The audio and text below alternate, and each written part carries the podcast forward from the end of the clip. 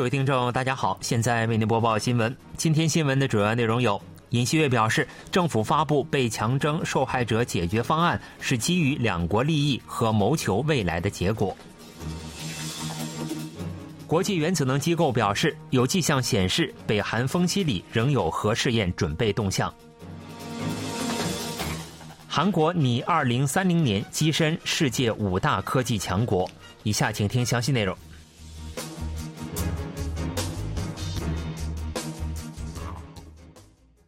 韩国总统尹锡悦七日在首尔龙山总统室主持召开国务会议，在谈到政府六日发布的被强征受害者赔偿方案时表示，这是政府尊重受害者的立场，谋求韩日两国共同利益和未来发展方案的结果。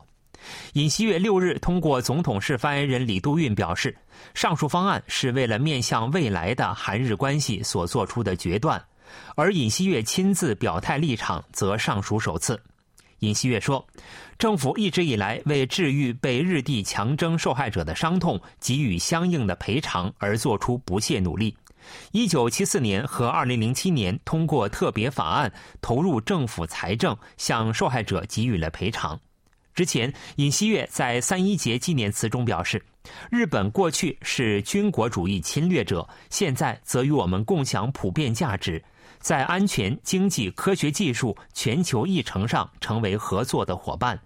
他还说，日本国民认为，如果解除新冠疫情爆发后实施的旅游限制，最想去的国家就是韩国。韩日贸易规模在韩国整体贸易规模中占比百分之六至百分之七，外国对韩国企业的直接投资规模中，日本和日本企业占比百分之二十二以上。尹锡悦在强调改善韩日关系的必要性时说：“韩日之间面向未来的合作，不仅有助于韩日两国关系，还能守护整个世界的自由、和平与繁荣。”尹锡悦在当天的国务会议上还表示，为了韩日两国面向未来的合作，需构筑两国政府各部门的合作机制，还需为拟定经济界未来一代的实质性交流合作方案给予援助。尹锡悦的表态被解读为，在被日帝强征受害者赔偿问题上，过去也不是日本方面直接提供赔偿，而是韩国政府投入财政进行赔偿。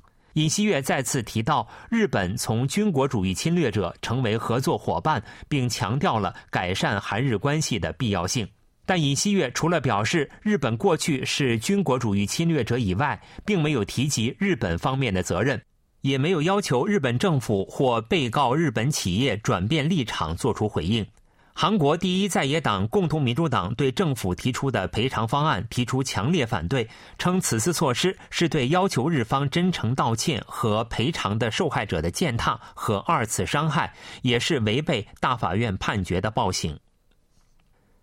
韩国政府发布被强征劳工赔偿问题解决方案后，被强征受害者支援团体和代理人团谴责称，韩国政府免除了日本加害企业的司法责任，向被日本制铁和广岛三菱重工强征受害者提供支援的民族问题研究所和法律代理人，六日在首尔民族问题研究所召开的记者会上发布了上述立场。他们表示，对于同意政府解决方案的受害者，将进行债权消灭程序，并将与不同意上述方案的受害者一道，继续对被告日企位于国内的资产进行强制执行。另外，在获得大法院最终判决的十五名受害者当中，尚在世的三名受害者均反对政府的解决方案。民族问题研究所和法律代理人强烈反对政府的解决方案，称，二零一八年大法院认定日本殖民统治的非法性和战犯企业反人道主义非法行为的赔偿责任，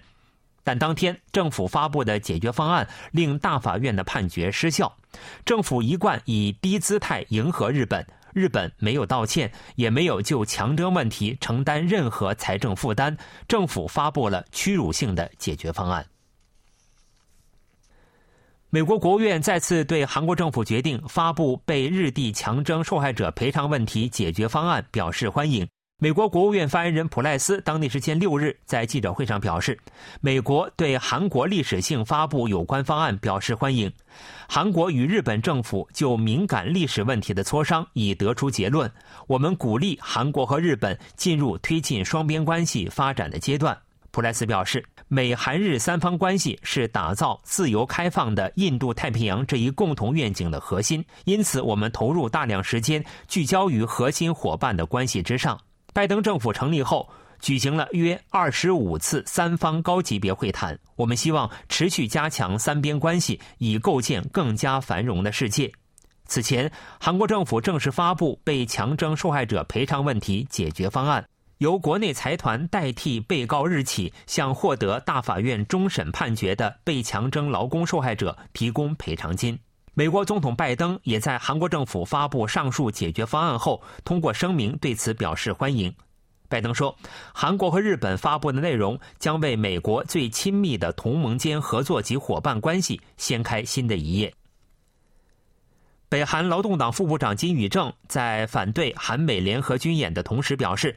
北韩随时能对韩美两国采取压倒性行动。”北韩外务省七日也发表谈话称。爆发核战争的危险已进入现实阶段，敦促韩美停止联合军演。KBS 记者报道说，北韩劳动党副部长金宇正七日发表谈话称，朝鲜正密切关注南朝鲜和美国的军事动向，处于随时可根据研判采取迅速压倒性行动的准备态势。金宇正表示，韩美当局不应再做出致使局势进一步恶化的言行。分析认为，金宇正的发言预示北韩计划针对从下周开始的大规模韩美联合军演采取军事应对行动。有报道说，二月二十四日，美国印度太平洋司令部司令表示，如果北韩向太平洋发射洲际弹道导弹，将立即予以击落。对此，金宇正予以强烈抨击。他说：“朝鲜在美国没有专属管辖权的公海和空域进行对周边国家安全毫无威胁的战略武器试验。如果美国对此采取拦截等军事应对行动，将被视为对朝鲜的宣战。”北韩外务省表示，南朝鲜和美国的联合军演是北侵战争演习，敦促韩美停止联合军演。北韩外务省在谈到美军战略轰炸机 B 五十二 H 参与韩美联合军演时表示，爆发核战争的危险阶段已经从假设升级为现实。如今，在朝鲜半岛上能够出现激烈的物理冲突。对此，韩国统一部一位官员表示，北韩贸然进行核武器和导弹开发，才导致局势的恶化。敦促北韩，即使是现在，也应停止挑衅与威胁，选择可以实现和平的正确道路。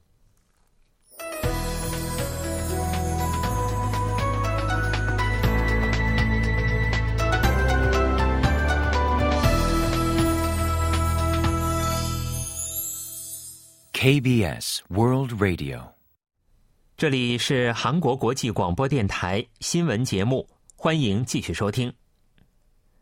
国际原子能机构日前透露，目前仍观察到北韩咸镜北道吉州郡丰西里核试验场进行相关活动的迹象。国际原子能机构总干事拉斐尔·马里亚诺·格罗西当地时间六日在奥地利维也纳召开的定期理事会议上表示。北韩丰西里核试验场已做好支援核试验的准备工作。该试验场三号坑道附近仍有活动征兆。另外，通往四号坑道的道路也获得重建，但目前尚未发现北韩在这些坑道挖地等相关迹象。格罗西在谈及北韩平安北道宁边核设施问题时表示，有迹象表明五兆瓦核反应堆和离心机浓缩设施仍在运转。他同时表示。被认为用于核废弃物处理及维护活动的放射化学研究所的间歇性活动，自去年九月底以后中断。格罗西还透露，据观测，北韩去年九月底到十月初进行了宁边试验用清水反应堆冷却系统的测试。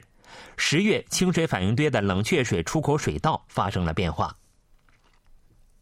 韩国政府计划在二零三零年发展成为科学技术五大强国之一，为此将在五年期间投入一百七十万亿韩元。在今后的五年期间，政府将在太空、量子等十二项国家战略技术领域投入二十五万亿韩元以上资金。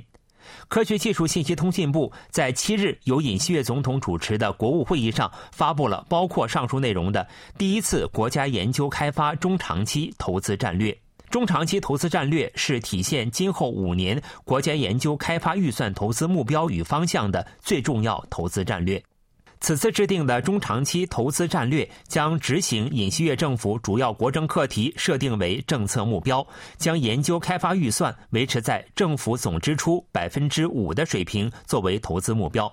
今年政府研究开发投资规模为三十一点一万亿韩元。政府计划通过这一措施，到二零二七年为止，将韩国拥有的最高技术领先国的百分之八十技术水平提高到百分之八十五。受新冠疫情影响而一度减少的课外辅导费，目前再度呈现增加势头。去年，韩国课外辅导费总额创下历来最高纪录。去年，韩国课外辅导费规模为二十六万亿韩元，折合每名学生月均课外辅导费超过四十万韩元。且按照不同的家庭收入，课外辅导费支出也呈现较大差异。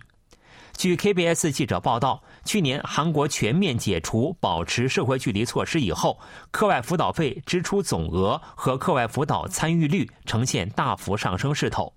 据统计厅发布的最新调查结果显示，韩国国民去年的课外辅导费总额为二十六万亿韩元，同比增加二点五万亿韩元，创下统计厅二零零七年开始发布相关统计以来的最高值。其增幅继2021年之后为历来第二大规模，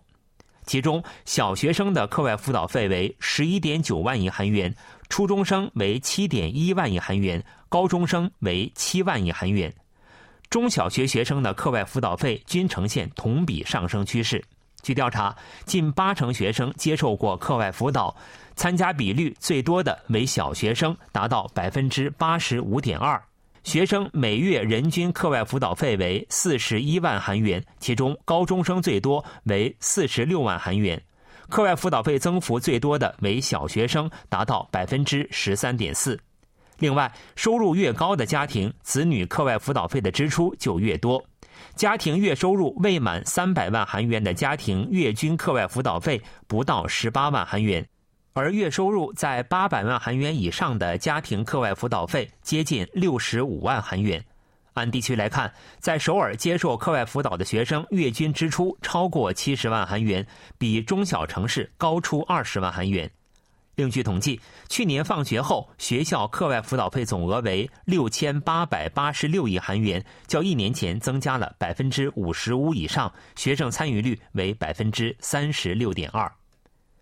新闻为您播送完了，是由于海峰为您播报的，感谢各位收听。